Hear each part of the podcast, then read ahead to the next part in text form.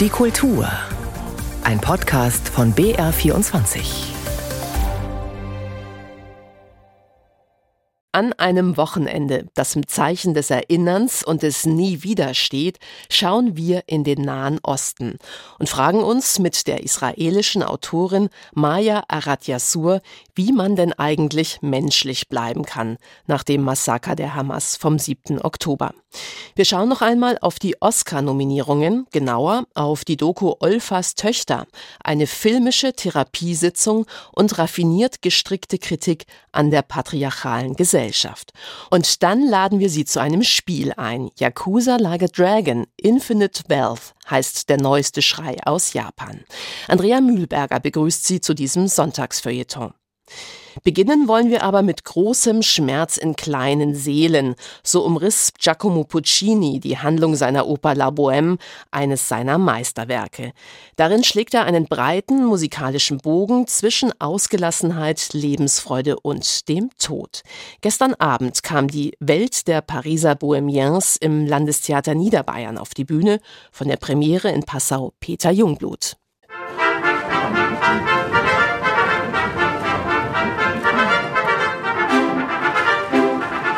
Für Weihnachten ist es bekanntlich nie zu früh oder zu spät. Insofern geht der Rauschgoldengel auf der Bühne des Landestheaters Niederbayern auch noch Ende Januar in Ordnung, ebenso wie die vielen hässlichen Rentierpullover, die Sternschnuppe und der sonstige Adventsklimbim.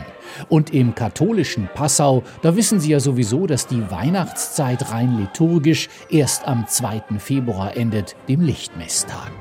Puccinis Rührstück La Bohème, das nicht zuletzt auf weihnachtliche Sentimentalität setzt, ist auf dem Spielplan somit auch jetzt noch gut aufgehoben. Aber was dem einen sentimental erscheint, findet der andere schon gefühlsduselig und damit schwer erträglich.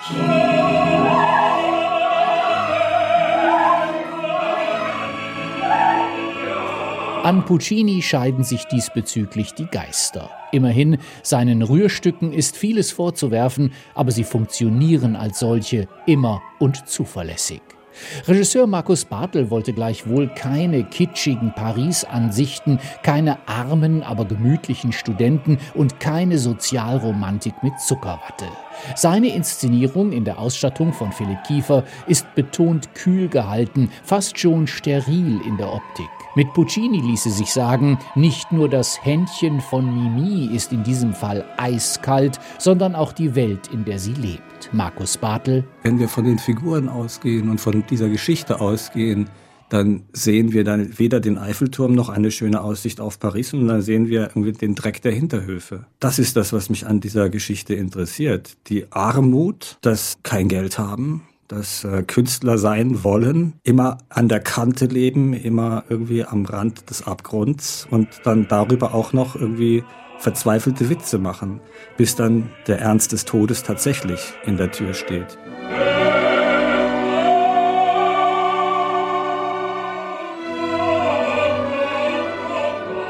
Fraglich, ob in dieser Bohème überhaupt Künstler zugange sind oder nicht doch nur eingebildete Künstler. Denn der Musiker, der Maler, der Schriftsteller, der Dramatiker, sie alle haben ihre Ausbildung und Orientierungsphase ja noch nicht abgeschlossen. Sie sind noch nicht fertig mit dem Beruf und dem Leben. Und das macht Markus Bartel überaus deutlich. Liebesbeziehungen mit dem Anspruch der Ewigkeit überfordern sie, wie auch das Schicksal der todkranken Mimi, die sich tapfer durch die vier Bilder hustet. Diese Bohème ist viel zu sehr mit sich selbst beschäftigt, um die Welt zu verbessern. Der Ernst des Lebens hat hier noch nicht vorbeigeschaut. Diese Kindsköpfe haben noch Bewährungsfrist. Eine erfrischend nüchterne Deutung, eine sehr zeitgemäße Bestandsaufnahme. Schauen wir am Ende der vielgeschmähten Generation Z bei der Selbstfindung zu? Klingt alles banal, aber Tränen fließen am Ende natürlich trotzdem. Vielleicht wird allerdings weniger Mimi betrauert als der Leerlauf des eigenen Daseins. Rein musikalisch ist Puccini viel zu großformatig für das fürstbischöfliche Opernhaus in Passau, selbst mit kleinem Orchester. Der Saal hat die Ausmaße einer Schulaula, die Musik mindestens die Abmessungen der Mailänder Skala. Damit musste Dirigent Basil Coleman ebenso zurechtkommen wie Chor und Solisten. Sie wuchten ihre durchweg beeindruckenden Puccini-Stimmen in diesen begrenzten Raum, was ohne ihre Schuld hier und da arg gleißend und scharf klingt. Die Akustik will es so. Vincent Romero ist ein ergreifend tollpatschiger Liebhaber in seiner biederbraven Weste.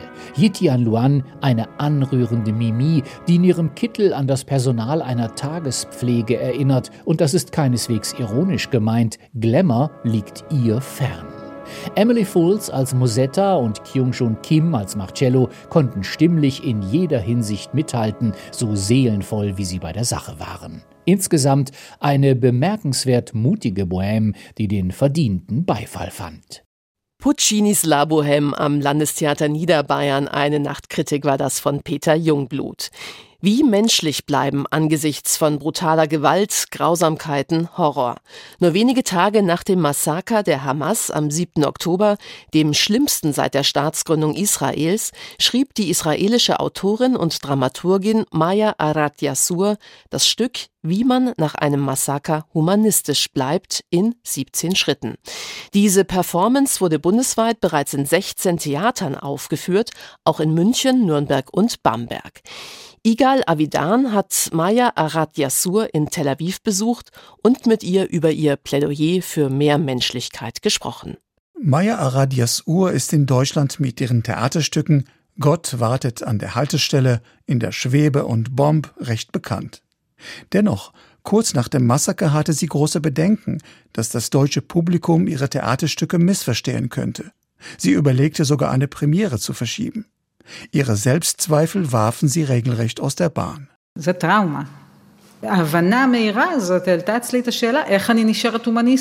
Dieses Trauma warf für mich die Frage auf, wie bleibe ich humanistisch? Um sich selbst zu vergewissern, dass das größte Massaker in der Geschichte Israels nicht ihren eigenen moralischen Kompass zerstörte, begann sie Mitte Oktober zu schreiben.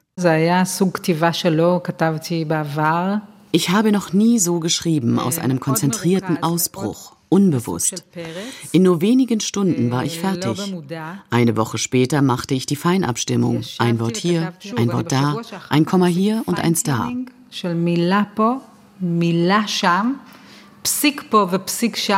Auf der Bühne liegt eine Frau erst unter einem Tisch, später sitzt sie auf einem Stuhl, während aus den Lautsprechern zwei Prologe zu hören sind. Nachdem Tisch und Stuhl flugs weggezogen werden, wedelt sie mit Händen und Beinen, fällt auf die Knie, seufzt und stöhnt nur noch, während aus dem Off die 17 kurzen Ratschläge gesprochen werden.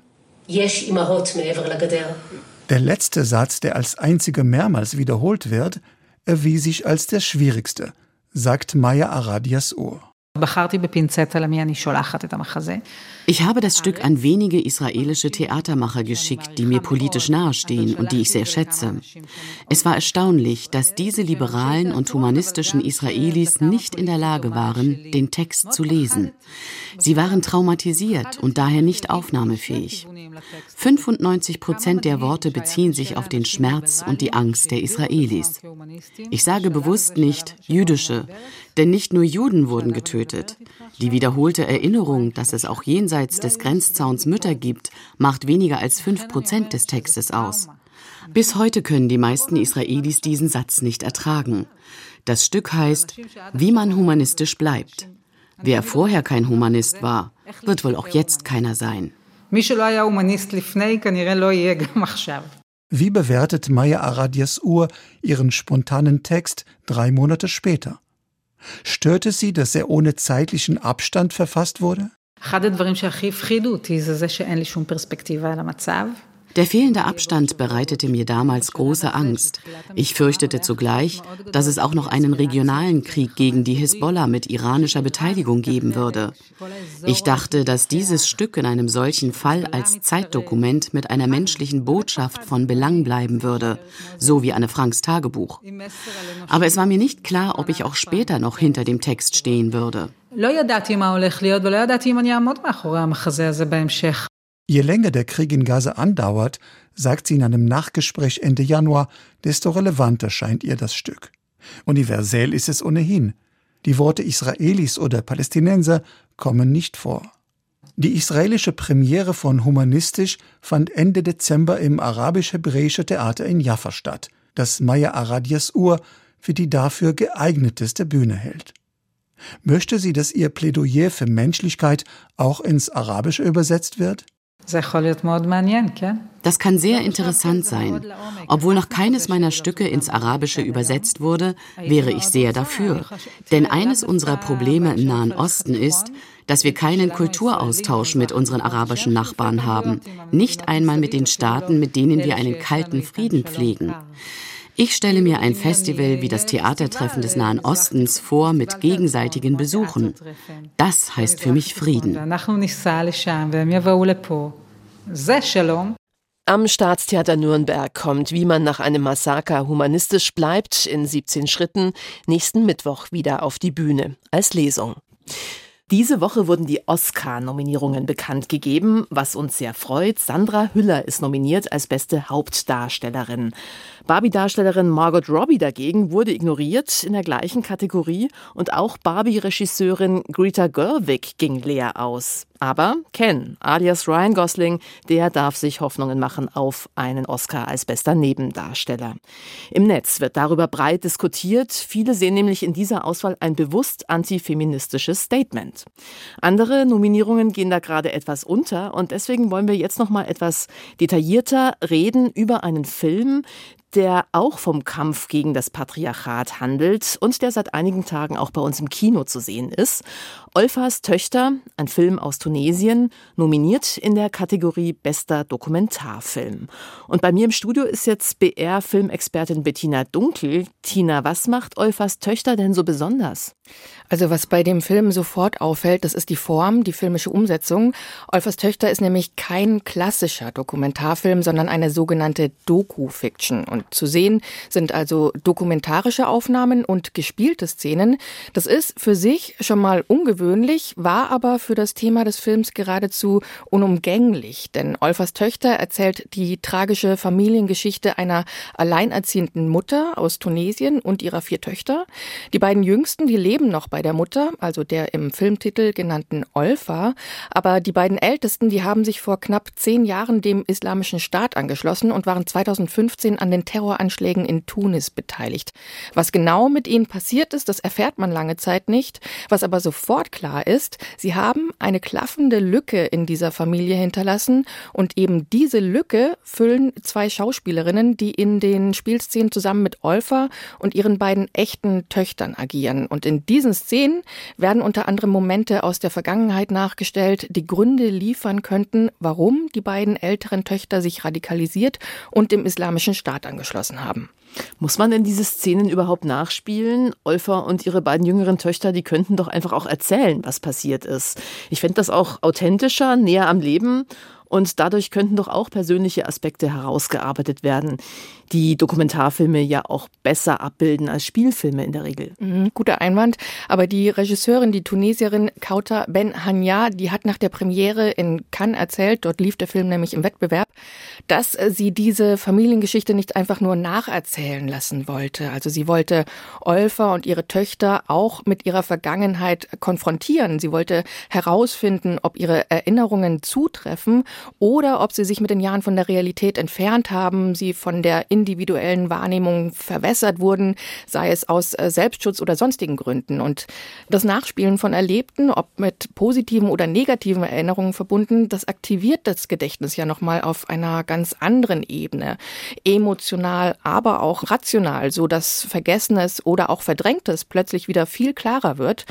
Da geht es um Kindheitserinnerungen, um Momente, die die Mädchen miteinander hatten, um Auseinandersetzungen mit der Mutter. Und manche Szenen, die gehen sogar noch viel weiter zurück in die Vergangenheit, spielen in der Zeit, in der Olfer noch keine Kinder hatte. Denn auch Olfer wird in Szenen, die für sie selbst zu traumatisch wären, von einer Schauspielerin dargestellt. Was sind das für Szenen? Also das ist zum Beispiel ihre Hochzeitsnacht, wobei diese Schilderung im Film sogar komische Elemente hat und zeigt, wie resolut Olfa schon als junge Frau war. Denn statt sich nach der Zwangsheirat von dem ihr fremden Mann entjungfern zu lassen, hat ihn Olfa damals nach Strich und Faden verprügelt und es war dann sein Blut, das auf dem Bettlaken gelandet ist. Andere Momente sind aber weit ernster und zeigen, wie Gewalterfahrung über Generationen weitergegeben wird, denn Olfa wurde oft geschlagen und auch sie schlägt ihre Töchter. Und wie das war und was sie damit Stück für Stück in ihren Kindern zerstört hat, das wird Olfa scheinbar erst im Gespräch mit dem Filmteam so richtig klar, vor allem aber durch die Analyse der Schauspielerin, die Olfa darstellt. Diese Szene wird wohl ich übernehmen. Ich werde sie dann für dich spielen. Dazu muss ich sie wohl beide schlagen. Ich muss sie schlagen. Das muss sein. Meine Arbeit als Schauspielerin besteht darin, deine Situation herauszuarbeiten, dein Motiv zu verstehen. Damit man versteht, damit die Zuschauer irgendwie nachvollziehen, wie dieser Wahnsinn entstanden ist. Und auch das zeigt der Film eben die Vorbereitung der Schauspielerinnen auf ihre Rolle. Und das ist ein ganz essentieller Teil davon, ist eben der permanente Austausch zwischen Olfa, ihren Töchtern und den Schauspielerinnen. Letztere wollen nämlich verstehen, wen sie da eigentlich darstellen und fragen deswegen in einem fort, warum hast du damals so gehandelt, warum so? Und damit lösen sie Denkprozesse aus, die teils ganz neue Facetten des Geschehens hervorbringen. Also das heißt, der Film, das ist im Grunde so eine Art Therapiesitzung? Auf jeden Fall, ja, aber eben nicht nur, denn auch wenn es in Olfers Töchter um eine Familiengeschichte geht und die Kamera diesen Mikrokosmos nie verlässt, eher wie ein Kammerspiel aufgebaut ist und sich nur in den wenigen, übrigens sehr ästhetisch gestalteten Räumen bewegt, in denen gedreht wurde, im Endeffekt ist der Film auch das Abbild einer patriarchalen Gesellschaft, in der Frauen weniger wert sind als Männer, in der sie sich unterordnen müssen und in der sogar eine so selbstbewusste und willensstarke Frau wie Olfa, die sich früh hat scheiden lassen und ihre Töchter bewusst alleine erzogen hat, nicht ausbrechen kann aus dem Gedankenkorsett, in das sie von klein an gezwängt wurde. Das wird zum Beispiel in diesem Dialog zwischen Olfa und ihrer Darstellerin unangenehm klar. Du bist einfach, ich sag mal, ich sag mal, besessen von Sünde. Allah gab dir vier Töchter. Ich habe das nicht war drum doch die gebeten. Hölle für dich. Ja, und es war eine Tragödie. Ich mag keine Mädchen. Ich wollte niemals vier Töchter. Ah, ich verstehe. Ihre Körper stellen für dich eine Gefahr dar. Sie sind gefährlich. Körper? Nein, nein, nein. Nein, nein, bitte. Der Körper ist einzig und allein dazu da, Privateigentum einer einzigen Person zu sein. Das Ehemann. Ja, ihre Ehemänner. Aber warum denkst du, dass ihre Körper jemandem gehören sollen, den sie noch nie vorher gesehen haben? Und solche introspektiven und intimen Gespräche, die gibt es in Olfers Töchter jede Menge. Die sind entlarvend, stellen die realen Personen aber nicht bloß, sondern führen den Frauen auf der Leinwand, aber auch dem Kinopublikum vor Augen, dass selbst ein Leben in vermeintlicher Freiheit ein gigantisches Gefängnis sein kann. Und jetzt würde mich natürlich noch interessieren, ob es am Ende auch eine Antwort auf die Frage gibt, warum sich die beiden ältesten Töchter denn radikalisiert haben. Mm. Naja, im Endeffekt geht es ums Ausbrechen, aber die Antwort, die ist natürlich viel komplexer, weil der Film wie ein sehr kleinteiliges Puzzle ist, das man konzentriert fertigstellen muss und sollte, weil es sich wirklich lohnt und zeigt, was für faszinierende Erzählmöglichkeiten der Dokumentarfilm als Genre zu bieten hat. Und unter anderem deshalb ist Olfers Töchter auch nominiert für einen Oscar in der Kategorie Bester Dokumentarfilm. Am 10. März werden die Oscars vergeben. Und Olfers Töchter können Sie sich schon vorher bei uns in den Kinos anschauen. Danke, Bettina Dunkel, für diesen schönen Filmtipp. Gerne. Super Mario, Resident Evil, Dragon Quest, alles japanische Videospielklassiker. Das Land des Lächelns ist eine Videospiel-Supermacht. Und Japan ist so verrückt nach digitalen Spielen, dass manche Titel im Westen gar nicht erscheinen oder nur Nerds bekannt sind. Auch die Yakuza-Reihe gilt im Westen bestenfalls als Geheimtipp, Dabei gibt's schon acht Spiele sowie einige Ableger. Mit Yakuza Like a Dragon Infinite Wealth könnte sich das ändern. Das Spiel soll nämlich den Westen erobern. Und deshalb ist es mutmaßlich auch das erste der Reihe, das nicht nur in Japan spielt. Christian Schiffer. My name is Ichiban Kasuga, and finding you work is my work. Now, let's get you something good. Yakuza Like a Dragon Infinite Wealth beginnt nicht dort, wo Computerspiele sonst so gerne anfangen, in verzauberten Wäldern oder weit entfernten Galaxien zum Beispiel, sondern zwischen Aktenordnern und Warteschlangen in einem japanischen Jobcenter. Denn unser Held Ichiban Kasuga ist Arbeitsvermittler. Er beschafft ehemaligen Gangstern neue Jobs. Das geht so lange gut, bis eine Internetstreamerin dem grundehrlichen Ichiban einen Korruptionsskandal anhängt. The hell is this? This was like a misunderstanding.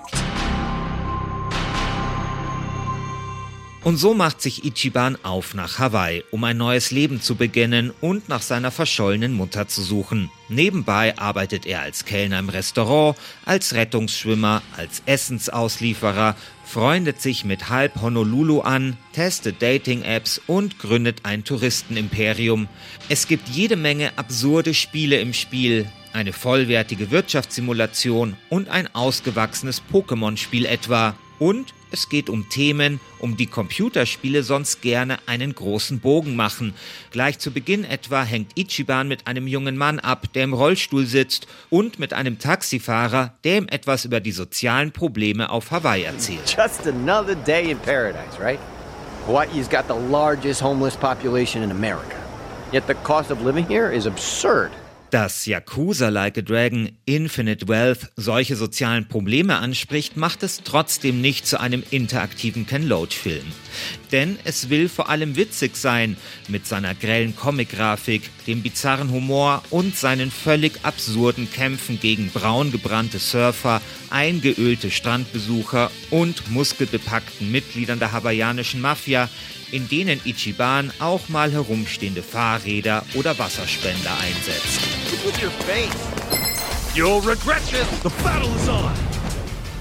Das neue Yakuza-Spiel produziert in einer Tour absurde Situationen und Dialoge. Etwa wenn Ichiban nach einer durchzechten Nacht im Adamskostüm am Strand aufwacht und minutenlang ganz zufällig Sonnencremetuben, Cocktailgläser und herumliegende Volleybälle den Blick des Spielers auf seine primären Geschlechtsorgane verstellen. So, you just woke up on the beach out of nowhere. Balls swaying in the breeze. Oh shit! Oh no freaking way! What the hell's going on? Das alles macht Yakuza Like a Dragon Infinite Wealth zu einem ziemlich abgedrehten und ungewöhnlichen Computerspiel, das gerade deswegen möglicherweise einige hassen, aber die allermeisten lieben werden. Like a Dragon Infinite Wealth ist gerade erschienen für Xbox, PlayStation und Windows PC. Die BR24 Kultur, die hört jetzt auf zu spielen. Andrea Mühlberger sagt Danke fürs Zuhören.